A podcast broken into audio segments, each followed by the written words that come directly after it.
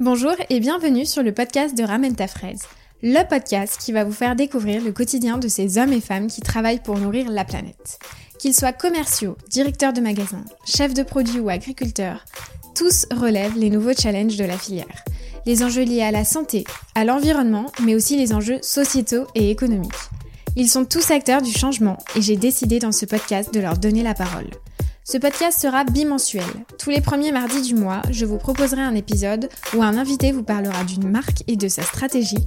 Et tous les troisièmes mardis du mois, je vous proposerai un épisode où un invité vous parlera de son parcours, son métier et sa passion pour l'agroalimentaire. Je suis Salomé Charicton et je suis ravie de vous accueillir sur le podcast de Ramène ta fraise. Dans l'épisode d'aujourd'hui, l'invité qui va ramener sa fraise s'appelle Jean-Pierre Juillot. Mais qui est Jean-Pierre? Jean-Pierre a plus de 20 ans d'expérience dans la grande distribution. Il est passé par plusieurs métiers, responsable merchandising, chef de produit, chef de rayon, directeur de magasin et aujourd'hui chef de secteur, mais aussi par plusieurs enseignes, Carrefour, Auchan, Leclerc, Intermarché, Netto et Bonduel. Dans cet épisode, on a parlé de son parcours, qui est très riche en expérience, mais aussi de tout ce qu'il a pu en tirer, à savoir les différences entre les enseignes de distribution, on a parlé d'humain, de management d'humain même, de la fonction de chef de secteur, son évolution, et surtout de terrain, et comment le terrain peut contribuer au développement de l'entreprise. C'est de là d'ailleurs que vient le titre de cet épisode, La connaissance du terrain au service de l'entreprise. Cet épisode, et comme tous les suivants d'ailleurs, n'a aucun parti pris et a pour but de parler sans tabou, de faire partager les valeurs et les convictions de ces professionnels de l'agroalimentaire. Je suis ravie de vous avoir à l'écoute sur cet épisode, j'espère vraiment qu'il vous plaira. Si vous souhaitez soutenir ce merveilleux projet, n'hésitez pas à partager le podcast sur vos réseaux, mettre un petit commentaire ou tout simplement noter le podcast. Cet enregistrement était le tout premier, donc s'il vous plaît, soyez indulgents. Et forcément, c'est en faisant qu'on apprend, c'est pour ça que je suis donc à l'écoute de vos remarques, vos recommandations. Assez parlé, je vous laisse avec l'interview de Jean-Pierre, cet homme de terrain.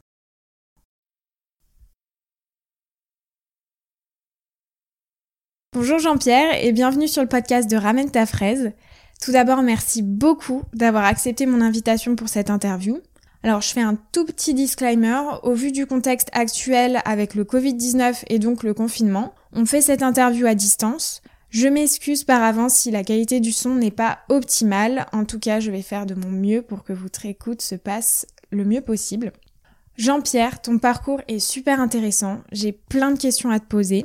Je vais pas commencer cette interview de la manière la plus conventionnelle en te demandant par exemple de te présenter, même si bien sûr on y reviendra après pour que les auditeurs comprennent bien qui tu es. Je vais commencer en te parlant de LinkedIn et notamment d'un article de Capital que tu as reposté récemment avec pour titre Pourquoi l'entreprise doit remettre de l'humain dans le management? Je voulais savoir si tu pouvais un petit peu t'exprimer sur le sujet et nous dire qu'est-ce que ça évoque pour toi. Bonjour Salomé, je suis très content de, faire euh, partie de ce, de ce projet, d'être le premier interviewé. Euh, donc ouais, effectivement, cet article euh, m'a surtout euh, m'a intéressé, surtout pour le titre, remettre de l'humain, parce que je trouve qu'on que l'entreprise s'est éloignée de l'humain, euh, toutes sortes d'entreprises d'ailleurs. Et pour moi, l'humain c'est le plus important, puisque en fait, quand on fait du management par l'humain, on apprend beaucoup de choses, donc à travers les gens. Que ce soit au niveau positif ou négatif. Des fois, on prend, on prend des revers et ça nous fait avancer. Et des fois, on, on peut décoincer des gens, euh, on peut trouver des, des, opportunités de travail avec des gens qu'on n'aurait même pas espéré. Donc, euh, et je pense que les entreprises, euh, au fil des années, ont perdu ce, ce management de l'humain. Ben, si on fait un parallèle un peu avec, avec moi, donc j'ai toujours travaillé dans la grande distrib, donc je parlerai beaucoup de grande distribution. Mais chez Carrefour, j'ai commencé donc à plus de 20 ans maintenant. L'humain était au centre de tout, où euh, le chef de rayon était, était son propre chef d'entreprise et on avait une totale liberté pour euh, s'occuper du rayon. Alors la liberté, ça va dans les deux sens, c'est que on était libre de faire ce qu'on veut, mais euh, on était redevable de tout ce qu'on faisait. Donc des fois, on prenait des, des engueulades entre guillemets, mais on faisait les choses pas bien, mais au moins on avançait quoi. Et que au fil des années, on a perdu enfin, ils ont perdu chez Carrefour ce, management de l'humain, et au final, euh, ça correspond, enfin ça c'est mon avis, avec la perte de part de marché, puisque euh, Ils se sont fait passer devant par Leclerc, qui a un management beaucoup plus de l'humain euh, que Carrefour. Voilà. C'est pour ça que j'ai partagé cet article. Je trouve que l'entreprise Carrefour montre bien ça. Et si on parle de management de l'humain, si on voit l'évolution de cette enseigne au niveau siège, eh ben on voit que l'actionnariat fait éloigner l'humain de l'entreprise. Et je pense que c'est ça la différence avec euh, avec Leclerc, qui chaque patron est décisionnaire dans son magasin, donc il veut que chaque chef de rayon, chaque chef de secteur soit décisionnaire sur son sur son périmètre. Et du coup, bah, ils sont plus proches euh, de l'attente de leurs clients que Carrefour qui s'est éloigné euh, de son client avec son, avec ses actionnaires. Merci Jean-Pierre pour ce partage d'expérience. Donc pour toi, il y a vraiment un lien entre la part de marché de chaque acteur de la grande distribution et euh, entre la place de l'humain au sein de l'entreprise. oui, bah oui, complètement. Et puis en plus, euh, cette année, donc bon, cette année à part euh, le Covid-19, c'est pas ça, mais quand on voit les, résultats de part de marché de 2019, donc on voit que les, indépendants, alors j'ai pas les chiffres sous les yeux, mais que ce soit Inter, Intermarché, Système U et Leclerc, ils arrivent quasiment à 50% de part de marché. Et il y a que ces trois enseignes font des progressions de part de marché.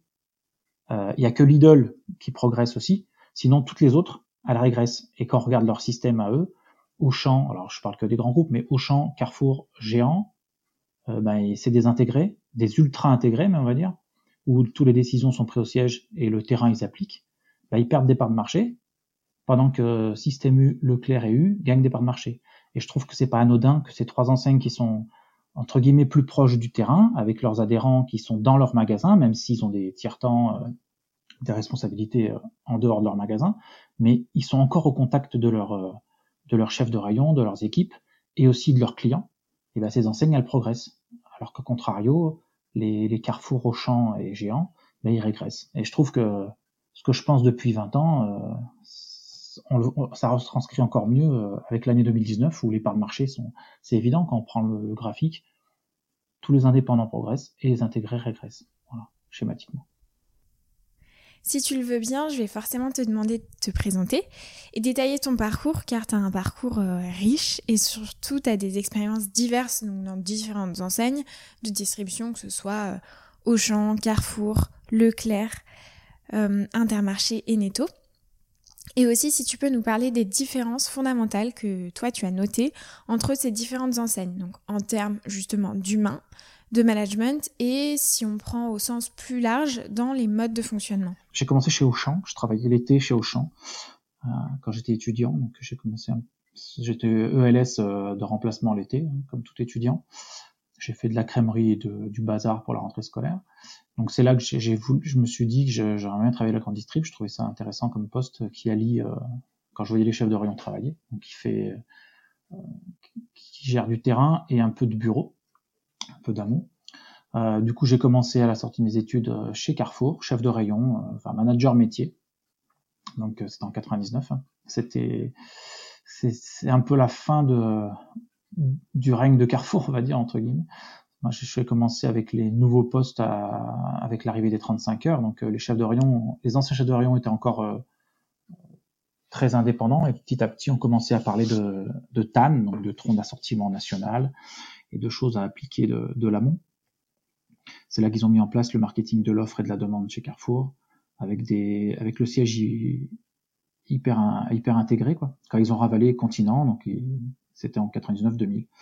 Euh, ensuite, euh, je suis parti chez Carrefour euh, pour aller chez Leclerc. Donc j'étais à la Scadif, donc c'est la région Île-de-France. Et là, j'étais assistant responsable merchandising marketing. Et puis je suis passé responsable marketing merchandising puisque mon responsable est parti. Donc là, j'étais chargé de de faire les, des revues de marché au niveau régional, donc pour la région Île-de-France, et de présenter aux, aux, acheteurs en fait de rationaliser les gammes dans le but de d'enlever des places de picking dans l'entrepôt pour que l'entrepôt, ben, l'entrepôt qui était pas, ça grandit pas de jour au jour en jour, donc euh, qu'on puisse rentrer un maximum de références, mais il fallait épurer un peu la gamme, les gammes. Euh, donc là, bon, ça se passait pas non plus euh, comme on voulait, parce qu'on se rend compte que dans la grande distrib, l'acheteur a un poids très important. Donc le marketing et merchandising, en tout cas à la Scadif début d'année 2000, était pas c'était pas le, marketeur qui était le décisionnaire. Et donc après, je suis parti, j'ai trouvé un travail chez Intermarché, donc à Tréville, donc au siège national, euh, où j'étais chef de produit, donc dans le non alimentaire, où là je faisais un peu pareil, euh, donc je, je, faisais les revues de marché pour les acheteurs. Et après, je suis devenu chef de projet au service concept. Donc euh, chez Intermarché, toujours pour le, le nouveau concept qui s'appelait, euh, qui s'appelait même pas Mac 3, qui s'appelait Mask, c'était le projet. Et j'étais chargé de, de mettre en projet les adhérents euh, pour créer le nouveau concept. Donc, euh, on avait une vingtaine de points de vente en, en test sur la France, de différents profils, centre-ville, euh, hyper, super, zone rurale, etc. On avait identifié 20, 20, 20 profils différents des, des, magasins pour les mettre en projet, puis tester ces magasins pendant six mois, et après le présenter au conseil d'administration pour pouvoir mettre, mettre le concept officiellement en développement chez Intermarché. Donc, euh, avec ces trois enseignes, voilà, j'ai fait, trois enseignes différentes, même quatre avec Auchan, mais que ce soit terrain ou amont, euh, j'ai bien pu identifier ben, que si on veut euh, avancer en fait en grande distribution, pour moi qui, aime bien la liberté, c'est quand même plus, c'est quand même plus gratifiant d'être chez les indépendants où on, on peut faire des choses euh, plus librement, alors que chez, voilà, chez Carrefour c'était un peu plus directif qui est bien aussi. Hein. Au, début de ma carrière, hein, euh, chez Carrefour, on avait plein de formations euh, qu'il n'y a pas euh, chez les indépendants. C'est pas aussi formalisé que, chez les intégrés. Ensuite, donc du coup, je suis parti. C'est un peu le titre de, de notre interview, mais l'humain fait que voilà, je suis rentré sur Clermont-Ferrand, qui est ma ville d'adoption, parce que je suis pas né à Clermont. Ville de cœur. Voilà, ville de cœur, où je voulais, on voulait vivre avec ma femme. Donc, euh, on est rentré à Clermont et là j'ai continué à travailler, euh, même si je, je, me suis mis à mon compte, mais je travaillais toujours à, chez Intermarché sur le terrain. Donc euh, dans un Intermarché euh, à Clermont-Ferrand où j'étais chef de rayon et après j'ai été directeur de Netto et directeur d'Intermarché. Donc j'ai fait du terrain en fait pour résumer. C'était le même Intermarché sur lequel tu avais travaillé avant ou tu as été directeur de magasin? Euh, non, en fait, dans ce magasin, quand je suis rentré de Clermont, j'étais ELS, enfin ELS, chef de rayon, et je m'occupais d'informatique pour un adhérent que je connaissais. Et, et, après, lui, il avait un netto, donc j'ai, il a créé un nouveau netto, donc j'ai été directeur de ce nouveau netto. Et après, euh, j'ai quitté le netto, si on fait un parcours, j'ai quitté netto parce que j'ai ouvert mon restaurant, un restaurant bar à vin, du coup, pendant deux ans. Et, euh, et après, je suis revenu dans la grande distribution, dans un autre inter, donc euh, plus avec le même adhérent, où là, j'étais directeur de magasin. C'est quoi qui t'a donné envie de, retourner dans la grande distribution? C'était euh, bah, finalement que ça te manquait ou c'était Non, mais en fait, en fait, euh, ouais, c'est un, un, choix de facilité puisque en fait, le, restaurant bar à vin, c'était donc je l'ai tenu pendant deux ans, mais c'était une franchise où je voulais, enfin, on avait acheté, on était plusieurs associés, on avait, on était master franchise donc euh, de toute l'Auvergne, euh, plus avec le 42, bref, une grande zone, et on voulait développer la franchise sur cette grande zone. Et le franchiseur a coulé, donc c'était l'enseigne Vinomania à l'époque. Et le franchiseur a coulé, donc on s'est posé la question de savoir si on voulait racheter le franchiseur ou pas, et finalement on n'a pas pris cette décision-là. Donc du coup, j'ai vendu le restaurant, on a vendu le restaurant, et il fallait que je retrouve du travail, donc je suis retourné là où je savais, ce que je savais faire. Hein, j'ai toujours travaillé dans la grande distrib, donc euh, j'ai repostulé dans la grande distribution pour retravailler. Et puis c'est un secteur que, je connais, que j'aime bien, donc euh, j'ai retrouvé un poste, voilà, dans, une enseigne que je connaissais aussi bien, donc il n'y a pas eu de souci. Hein. C'est un secteur qui où on peut travailler facilement quand on est sur le terrain. Aujourd'hui, Jean-Pierre, tu es chez Bonduel en tant que chef de secteur depuis 2017. Ma question c'est, et je pense que finalement il y en a beaucoup qui se la posent, comment on passe de directeur de magasin à chef de secteur, ou alors comment on passe d'une grande enseigne de distribution à une marque nationale? Bah, on, y passe, ouais. Moi, il n'y a pas beaucoup de stratégie dedans. C'est l'avancement des choses, encore une fois. Euh, voilà, j'étais au bout, j'étais directeur, j'ai changé de magasin, redirecteur. Après, l'évolution, on va dire classique, c'est de postuler et devenir adhérent. Et moi, voilà, bah, je, j'avais donc 2017, donc il y a deux ans, mes gamins avaient 9-10 ans, j'ai deux enfants, donc je ne voulais pas euh, être euh, devenir adhérent avoir un magasin, déjà pas sûr d'être dans la région, puisque quand on postule, on peut acheter un magasin à droite à gauche. Hein. Les projets sont, on peut, enfin, faut acheter un magasin en fonction des projets qui sont, qui sont disponibles. Et après, si on, parle, si on parle un peu chiffres, là, hein, quand on achète un magasin, on part sur un investissement qui est de, qui est entre 7 et 10 ans. Donc, euh, pendant ces années-là, il y a, y a 4-5 ans où il faut se, retrousser les manches et être à fond dans son magasin. Et moi, je voulais pas euh, redécouvrir mes enfants 6-7 euh, ans après et qu'ils aient, qu'ils aient 16-18 ans et que je les vois pas, quoi. Moi, je veux absolument, je, voilà, je veux m'occuper de mes enfants maintenant. Donc, du coup, j'ai dit, bah, je suis au bout du cursus, directeur, ça me plaît plus, donc j'ai démissionné, je suis parti, et puis et puis j'ai cherché, donc euh, voilà, j'ai postulé et je me suis dit, bah, je connais la grande distrib, mais j'ai jamais été de l'autre côté, donc euh, voilà, j'ai répondu à une annonce euh, qui était Bonduel, donc je suis arrivé par hasard chez Bonduel, mais j'en suis très content aujourd'hui. Et puis voilà, ils m'ont pris, donc voilà, je suis parti, c'était en février-mars, et je suis rentré en avril chez Bonduel, chef de secteur, et je voulais pas, encore une fois, c'est, je suis rentré dans la grande distrib. J'avais un bac plus 5 en marketing, j'étais chef de rayon manager métier. Et ben je voulais pas aller chez Bonduel et postuler un poste autre que chef de secteur. Moi je on repart par la base et puis on apprend le métier euh, qui pour moi je connais je connais le secteur où je travaille, mais je connais pas le ce côté de, de la grande distrib. Donc on repart à on part pas à zéro parce que j'ai des acquis dans ce milieu, mais ça me paraissait tout à fait normal de repartir euh, comme si, si demain j'étais chef de secteur, si je vais dans la grande distrib, je veux pas postuler chef de secteur ou, directeur de magasin, je postulerai chef de rayon pour connaître le métier.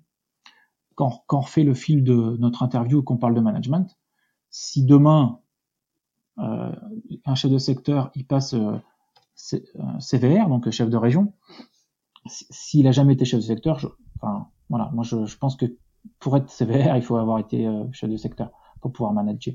Comme ça, on sait on connaît qui on manage, quoi. Même si, encore une fois, comme je disais au début.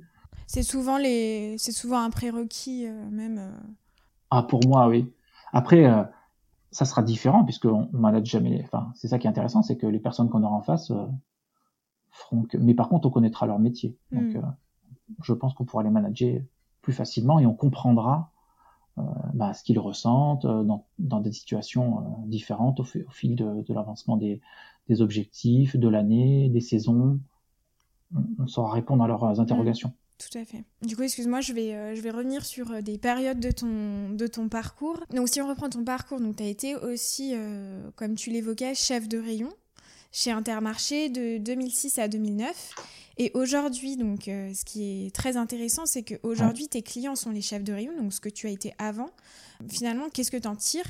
Parce que j'imagine que ça doit te servir tous les jours au quotidien pour euh, bah, justement euh, parler à tes clients, faire les ventes. Après, ce, que, ce, qui, est intéressant, c'est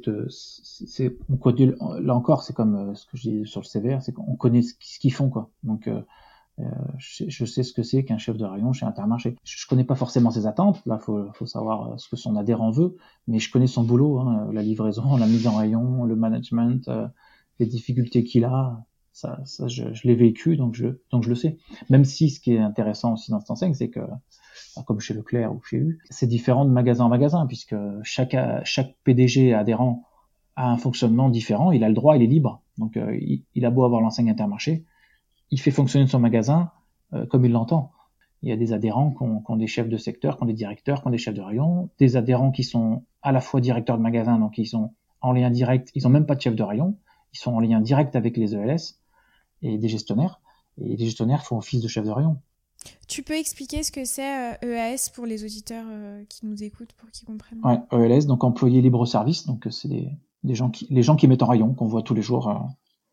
La particularité de chez Intermarché, c'est qu'il n'y a pas de, grille aussi préétablie que chez Carrefour où le ELS, donc l'employé libre service, est niveau 1, niveau 2, après il devient niveau 3, gestionnaire niveau 4, etc., qu'il y a des grades chez Intermarché, euh, l'adhérent euh, fait ce qu'il veut, quoi. Et là, du coup, euh, tu notes des, différences significatives entre les intégrés et les indépendants. Est-ce que tu vois aussi des différences au sein des, enseignes indépendantes comme U, Intermarché et Leclerc dans leur mode de management? Alors, comme tu l'as bien évoqué et, souligné, tu as un adhérent par magasin, donc le management est différent, l'organisation est différente. Mais est-ce qu'on voit quand même, en étant chef de secteur, enfin toi, ton ressenti, des différences entre, par exemple, les chefs de rayon ou le management entre U, Intermarché et Leclerc? Oui, bah oui, il y en a énormément. Déjà par, alors moi je parlerai peut-être moins de U parce que c'est l'enseigne où j'ai jamais travaillé et je, je, connais beaucoup moins U et par ma région aussi, on n'est pas, on n'est pas une région à U entre guillemets. Mais euh, les différences, ça s'explique aussi par les concepts. C'est-à-dire que je veux pas faire de l'historique de Grand Distrib, mais Inter et Leclerc, ils sont, c'est des frères. Hein. Au départ, ils étaient ensemble. Euh, quand Michel Edouard Leclerc, quand Edouard Leclerc a, a créé euh, l'enseigne Leclerc, c'était avec euh, un gars d'Intermarché, hein, Monsieur Leroc. Donc après, ils se sont, ils se sont engueulés et Leroc est parti avec des adhérents et a créé les Mousquetaires. Et donc ils sont viscéralement, euh, c'est les mêmes, mais par contre, les intermarchés sont beaucoup plus petits, donc euh, quand on croise leur mode de management, on gère pas un supermarché comme on gère un hypermarché. Et le Leclerc, ils sont obligés de se staffer différemment. Un Leclerc aura toujours, enfin, souvent un directeur, des chefs de rayon, alors que les intermarchés peuvent être plus petits, donc l'adhérent peut être encore plus proche du terrain et avoir des, un mode de management beaucoup plus beaucoup plus directif, euh, enfin en, ligne, de management, hein, je veux dire, direct, il peut aller directement sur son ELS, alors que les Leclerc, généralement, il y, a, un directeur, un chef de secteur, un chef de rayon. Euh, au, pire, il y a un directeur et des chefs de rayon. Mais dans les intermarchés, on peut avoir une ligne directe entre adhérents et chef de rayon, voire même adhérents et gestionnaire. Donc pour moi, déjà, c'est une première grosse différence. Après, l'autre différence au niveau des, de ces deux enseignes, c'est que c'est que bon, aussi par la taille, hein, mais on n'achète pas d'Intermarché comme on achète à Leclerc. Donc euh, les Leclerc, on devient adhérent, on devient PDG de Leclerc euh, parce qu'on est, on est ancien directeur de chez Leclerc depuis longtemps, on s'est fait parrainer, alors qu'un Intermarché, c'est entre guillemets moins cher à acheter et on peut avoir des, des gens donc qui viennent de la grande distribution comme les Leclerc, mais aussi on a des gens de l'extérieur, des cadres euh, qui arrivent en, euh, voilà, à 45, 50 ans, qui, qui partent euh, avec un gros chèque, entre guillemets, de leur euh, ancienne vie. Donc, ça peut être des cadres bancaires, des cadres d'entreprises publiques, n'importe où, hein, des consultants, ce que vous voulez, et qui achètent un, un intermarché. Forcément, eux, ils amènent, ils amènent leur mode de management qu'ils ont vécu. Si on prend l'exemple de quelqu'un qui a été cadre bancaire jusqu'à l'âge de 50 ans, il a, il, a, eu le cursus depuis la fin de ses études, il a fait 30 ans dans la banque. Bah, il, va emmener son mode de management dans l'entreprise qu'il va gérer. Et là, il va manager euh, son magasin différemment que quelqu'un qui a vécu 30 ans euh, dans la grande distrib. Donc, euh, il amène aussi tout ce que tout son vécu. Donc, en bien, en bien et en mal. Hein. J'ai aucune, je, je ferai aucune animosité, aucune aparté sur si c'est mieux ou pas mieux ou pas mieux d'être du cru pour avoir un magasin ou pas. Mais en tout cas, il, manage, il va manager différemment ses équipes et il va diriger son magasin différemment. Et ça, euh, je pense que dans les Leclerc, on l'a moins. On est beaucoup plus linéaire, enfin, ils sont beaucoup plus linéaires dans le management de terrain parce qu'ils sont, ils ont été formés par, euh, par quelqu'un qui était déjà adhérent avant. Donc c'est plus des, des adhérents qui sont soit anciens directeurs, soit, soit le, l'héritier, enfin, entre guillemets, le fils d'eux ou la fille d'eux, qui prennent la suite euh, du père et donc ils ont eu, ils ont vécu dans la grande distribution. Pour moi, c'est la grande différence. C'est super enrichissant d'avoir ces spécificités et aussi de connaître l'histoire. Enfin, pour ma part, je savais pas du tout qu'il y avait une histoire commune entre Leclerc et Intermarché. Donc aujourd'hui, tu es chef de secteur, mais tu as aussi quelques missions annexes, comme euh, par exemple négocier dans les centrales. J'aimerais que tu nous en parles un peu. Est-ce que, euh, enfin, qu'est-ce que c'est déjà de négocier dans les centrales? Et c'est quoi la différence entre négocier avec un chef de rayon et négocier dans les centrales? Et en fait, bah là, je débute. Hein. Je, suis un, je, suis un, tout jeune, un tout jeune. Je suis encore pas tout seul hein, pour m'occuper de la SCA. Donc, euh, bien sûr, bien sûr. Euh, mais euh, oui, oui, bah, je débute. La, la, grosse différence, je pense, c'est c'est qu'en fait, quand on est en, en magasin, on fait on fait de la vente, et que là, on fait de la négo en centrale. Donc euh, c'est totalement différent. Donc dans la vente, on, a beaucoup d'empathie, alors que euh, en centrale, euh, euh, on a des objectifs différents avec notre interlocuteur, donc l'acheteur. C'est quoi la différence pour toi entre, entre la vente et la, et la négociation? C'est beaucoup plus. Enfin, la, la, vente, il y a de l'empathie, donc on est là aussi pour euh, écouter son client, pour lui, lui vendre des choses euh, pour améliorer son, son magasin, son rayon. L'accompagner. Euh. Ouais, de l'accompagner sur le. Alors, au niveau de la négo, il y a aussi de l'accompagnement, mais la négo, faut être clair, l'acheteur en face de nous, il veut acheter nos produits le moins cher possible. Nous, on veut lui vendre le plus cher possible. Voilà. Mmh, Alors après, ça c'est un raccourci, mais lui, il a, il a des coûts sur son entrepôt, donc il veut acheter le moins cher possible parce qu'il veut investir sur ses machines, euh, parce que les, les, bases sont de plus en plus euh, euh, sur l'électronique, sur les, la mécanisation, donc euh, il a des investissements. Et nous, fournisseurs, et en plus dans l'alimentaire, notre société comme Bonduel, on doit aussi de mieux payer, enfin de payer correctement nos nos, nos agros, nos agriculteurs, euh, etc., tous nos systèmes. Donc en fait, euh, voilà, on s'affronte là-dessus. Donc il y a, mais la finalité, elle est là. Donc chacun a, son, a ses arguments, mais lui il veut acheter moins cher et moi je veux lui vendre plus cher. Voilà. Hmm. Pour au final euh, bah, que l'article se vend dans, dans ses magasins le mieux possible. Donc il faut trouver un terrain d'entente. Alors que la vente en magasin, euh, on parle on parle moins de prix, même voire pas du tout, le but, c'est, c'est plus l'emplacement du produit, euh, à quelle période le mettre, euh, comment le mettre euh, en avant dans l'œil central ou pas. Enfin voilà, on est plus sur du, du placement de produit, alors que voilà en centrale, on est quand même beaucoup sur le sur l'approche prix, même s'il y a aussi des enfin l'approche prix c'est le point de départ et après on on met en on met en face des et eh ben de la comme tu disais tout à l'heure du partenariat de l'accompagnement donc il va me demander, euh, enfin, il va nous demander d'acheter, de, baisser notre prix. En contrepartie, nous, on va nous demander des choses. Et nous, si on veut qu'il, euh, si on veut qu'il nous suive, eh ben, il va nous demander des contreparties aussi. Donc euh, voilà, c'est un avancement. De... Mm. C'est la pure négo. Alors qu'en magasin, on a moins ça. Je voulais revenir sur le métier de chef de secteur. Et ces derniers temps, j'ai croisé beaucoup de chefs de secteur seniors lors de réimplantation, par exemple, et j'ai eu l'occasion d'avoir pas mal d'échanges avec eux. Et ils m'ont souvent dit que pour eux, le métier euh, avait beaucoup évolué. Ils avaient vraiment vu une différence entre maintenant et il y a dix ans, donc que ce soit dans la relation avec les chefs de rayon, mais aussi euh, dans les missions. Pour ma part, je suis convaincue qu'il y a une vraie transformation du métier, même si je suis très junior. Je voulais savoir ton avis là-dessus. Comment toi tu vois un, chef de secteur, par exemple, dans dix ans? Belle, belle question.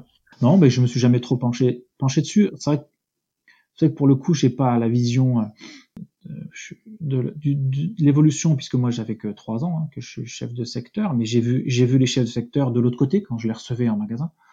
Donc je sais pas trop ce qu'ils faisaient avant. En tout cas, nos missions, il faut forcément qu'elles évoluent euh, euh, en support de l'amont parce que on a de moins en moins, mais comme un magasin en fait. Hein, on a de moins en moins de choses à faire sur le terrain euh, au niveau manute parce que les magasins, les réimplantations, descendent du siège, enfin, on, peut aller beaucoup plus vite là-dessus. Par contre, on peut euh, là où je pense qu'il faut qu'il faudrait que les sociétés évoluent, c'est qu'ils intègrent de plus en plus la, vie du terrain pour euh, donc en fait faire comme on fait un peu actuellement, hein, d'avoir des missions entre guillemets annexes pour pouvoir faire avancer la, l'entreprise quoi.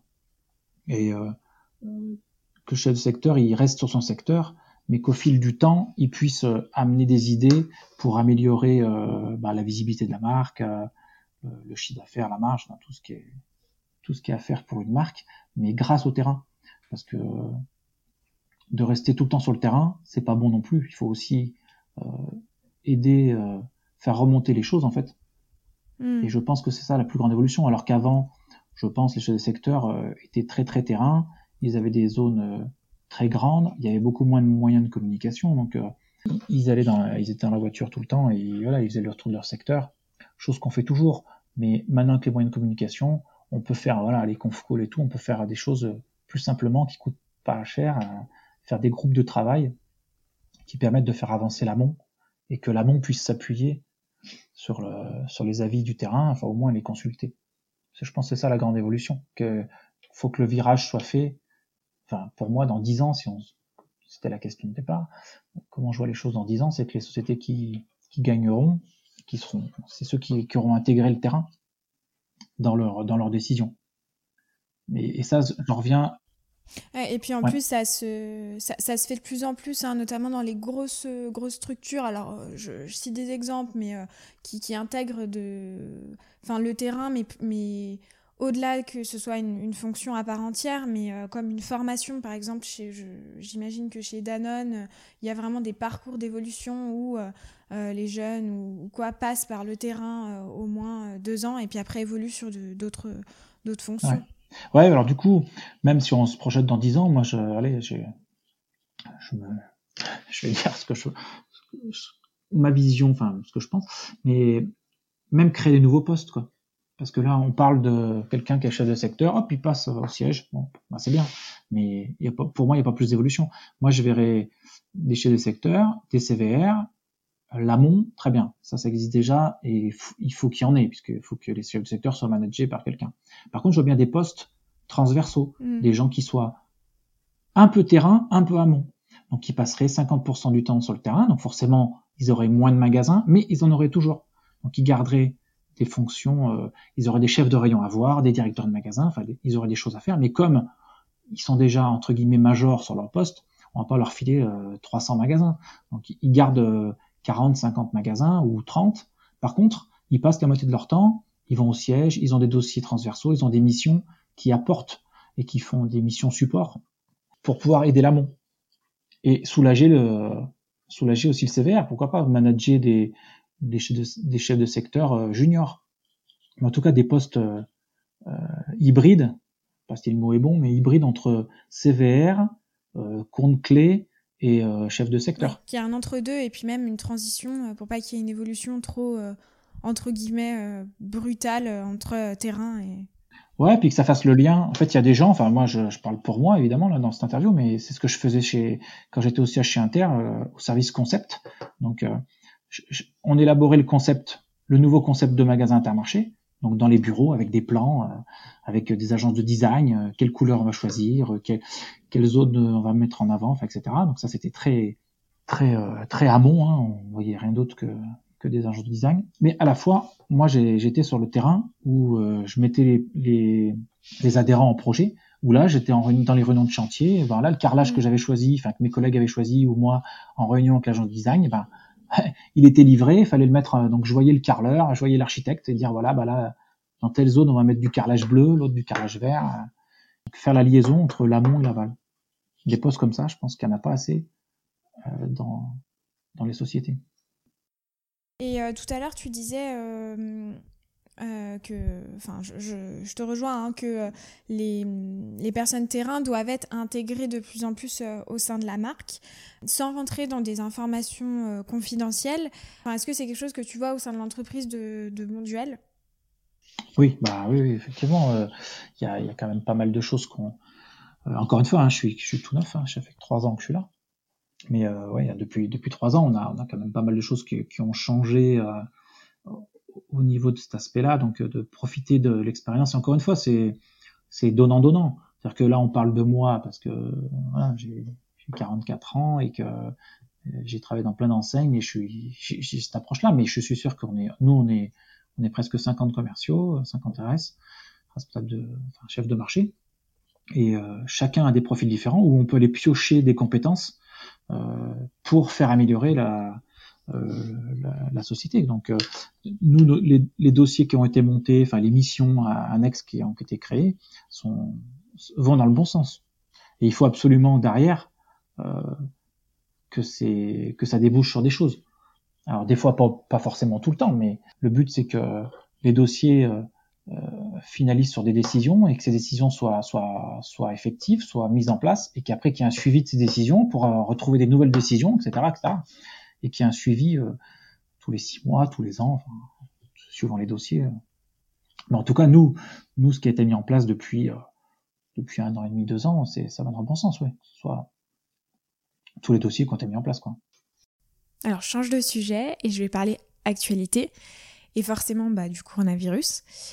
Comment le coronavirus, selon toi, va impacter le métier et bah, comment va être la reprise du métier finalement, au-delà qu'elle va être sportive et difficile. Je pense qu'à ça?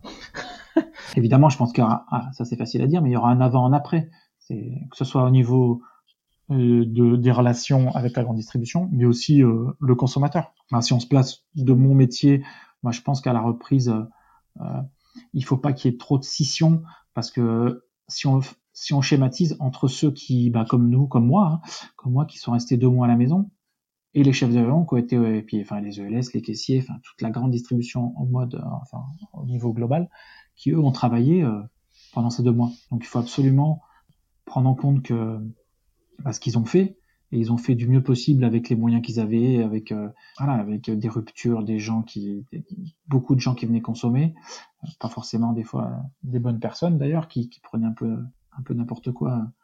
Donc là, il faudra bien repartir sur un, un système plus plus linéaire, que les ventes se fassent de façon plus linéaire. Mais nous, dans notre relation, il va falloir bien prendre en compte que que ces gens-là, bah, ils ont bossé depuis deux mois, pendant que nous, on se ressourçait ou on regardait, enfin voilà, on pouvait faire des choses en télétravail. Eux, il n'y a pas de télétravail, hein, et ils ont fait, euh, ils ont fait un métier pas facile et puis pas forcément le leur. Donc je pense que quand on ira les voir, ils vont nous dire qu'ils étaient au drive pendant ce temps, ils ont changé de rayon, ils ont été aidés les collègues. Donc euh, nous, il faudra bien prendre en compte ça. Et après, si on se place au niveau du consommateur, moi, ce que je vois, c'est que déjà le drive prenait une part de plus en plus importante dans le chiffre d'affaires des magasins et de la grande distribution en général. Et euh, il y avait encore un frein pour les, pour les consommateurs, c'est qu'il fallait créer son compte, fallait mettre sa carte bancaire euh, sur Internet, et encore, on est en France, hein, les gens, ils sont pas, il y avait quelques freins là-dessus.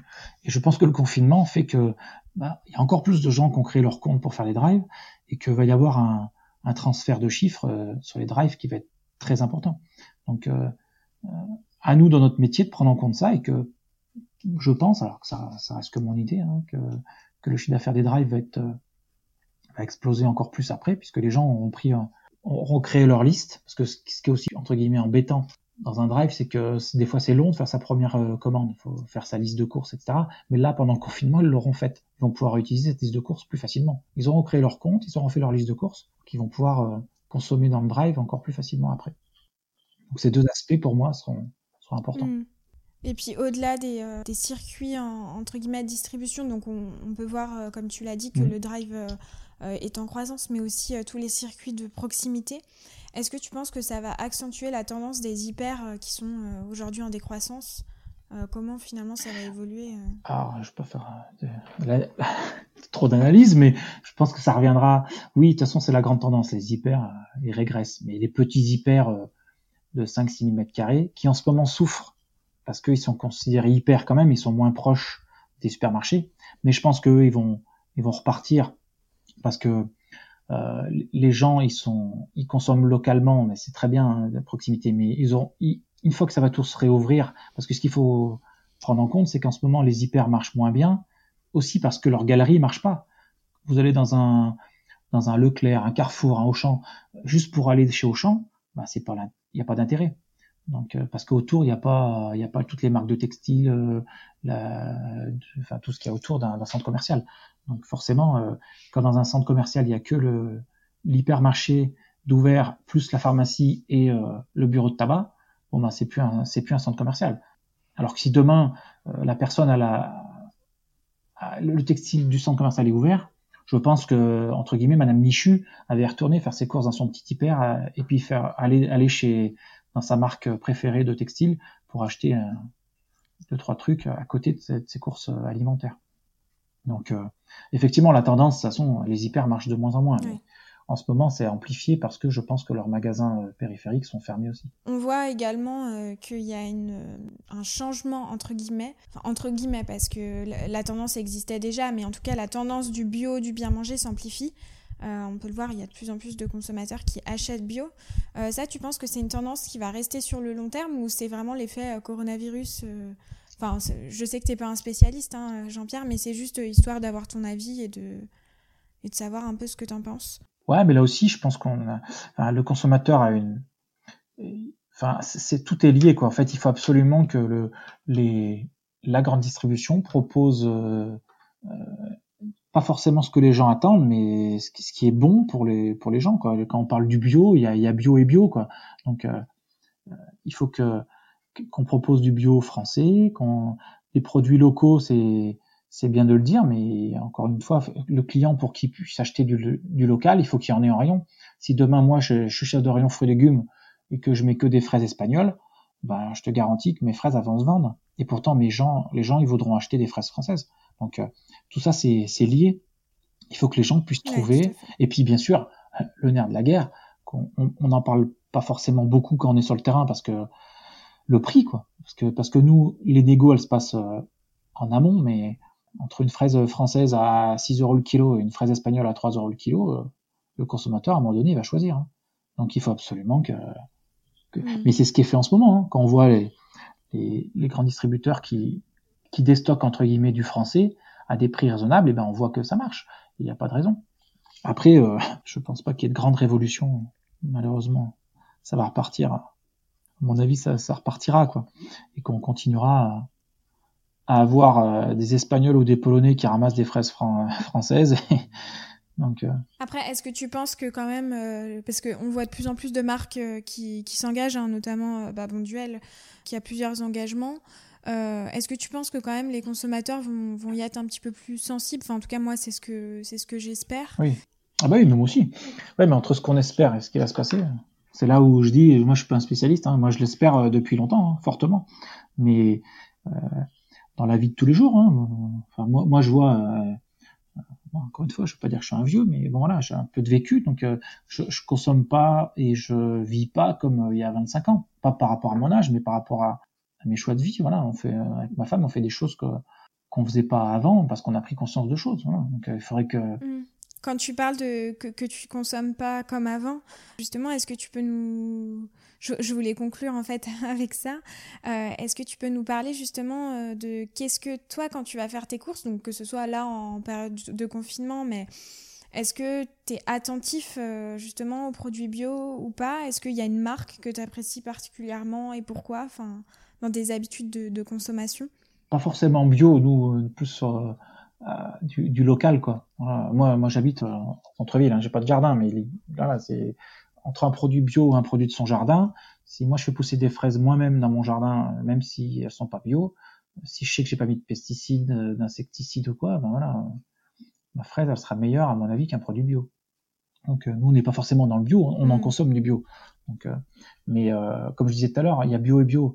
Donc euh, c'est plus dans le local. Voilà, nous on consomme ça, mais c'est aussi sur tout ce qui est pas forcément alimentaire. Alors là, on peut on peut faire nos on peut faire notre produit vaisselle, on peut faire notre voilà tout ça c'est il y, y a, moins de chimie dans ce qu'on fait nous-mêmes que ce qu'on achète. Donc ça on a évolué. C'est vraiment la tendance du fait maison euh, et local que, que, tu que tu suis. Euh... Ah ouais, un peu on a pris conscience de choses voilà mais parce qu'on est enfin, à un moment donné on vit dans un environnement euh, moi, voilà quand je dis j'ai 44 ans, c'est-à-dire que je suis 76 je suis génération euh, post-choc pétrolier et grande et en plus 20 euh, ans de grande distribution. Donc je suis à fond dans la, la, consommation à outrance. Hein. On a été éduqués comme ça. Bien sûr, oui. Mm. Tout est fait avec le pétrole et les hypermarchés qui sont qui au début faisaient 5000 mètres carrés, 10 000 mètres carrés, 20 000 mètres carrés dans des grands centres commerciaux. J'ai toujours vécu. Mon premier magasin c'était le Carrefour de Lyon par Dieu. C'est pas un petit supermarché du coin quoi. Mm. Donc on était éduqués. Moi, moi j'ai été éduqué là-dedans, mais petit à petit, on prend conscience que bah, c'est peut-être pas ça qu'il faut pour euh, pour nos enfants et pour la planète. Mm. Bah, faut espérer que cette prise de conscience euh, soit durable et, et encore plus euh, avec justement cette période de, de Covid-19 qui est un petit peu compliquée pour. c'est ça. Bah oui, que cette période de, de confinement fasse, fasse avancer les choses, que chacun réfléchisse à ce qu'il a envie de faire pour lui, pour ses enfants. Mm. On a plus le temps de réfléchir en ce moment. Bon bah Jean-Pierre, je voulais te remercier du coup pour cette interview. Merci à toi de, de se lancer dans ce projet qui, qui, est intéressant et qui est, qui est un démarrage. Donc euh, tu, tu, parlais de tu, tu parlais de la du, du, chef de marché dans 10 ans, bah on verra euh, ramène ta fraise dans 10 ans. Exactement. On en reparlera. Exactement. est-ce qu'on peut, euh, si jamais les auditeurs ont des questions à, à te poser, est-ce qu'il y a un, un, endroit, par exemple LinkedIn, est-ce que tu pourras nous donner peut-être ton LinkedIn pour les personnes qui auraient des questions suite à l'interview euh? Bah mon LinkedIn, ouais, Jean-Pierre Juillot, donc on peut, si des gens ont des questions, il n'y a pas de souci. Je, je, suis disponible sur euh, LinkedIn. Jean-Pierre Juillot. D'accord, ok, ça marche. Bon bah écoute, merci beaucoup Jean-Pierre et à bientôt. Ça marche, merci à toi. Merci beaucoup d'avoir été avec moi sur Amène ta fraise. J'espère que l'épisode vous a plu. Restez connectés car d'autres invités arrivent avec des histoires toujours plus intéressantes. Si vous avez des questions, des remarques, n'hésitez pas à me contacter sur LinkedIn. Donc mon prénom et mon nom de famille c'est Salomé Charicton. Et sur Instagram à rejoindre l'Instagram du podcast au nom de Ramène ta fraise tout podcast. À la prochaine!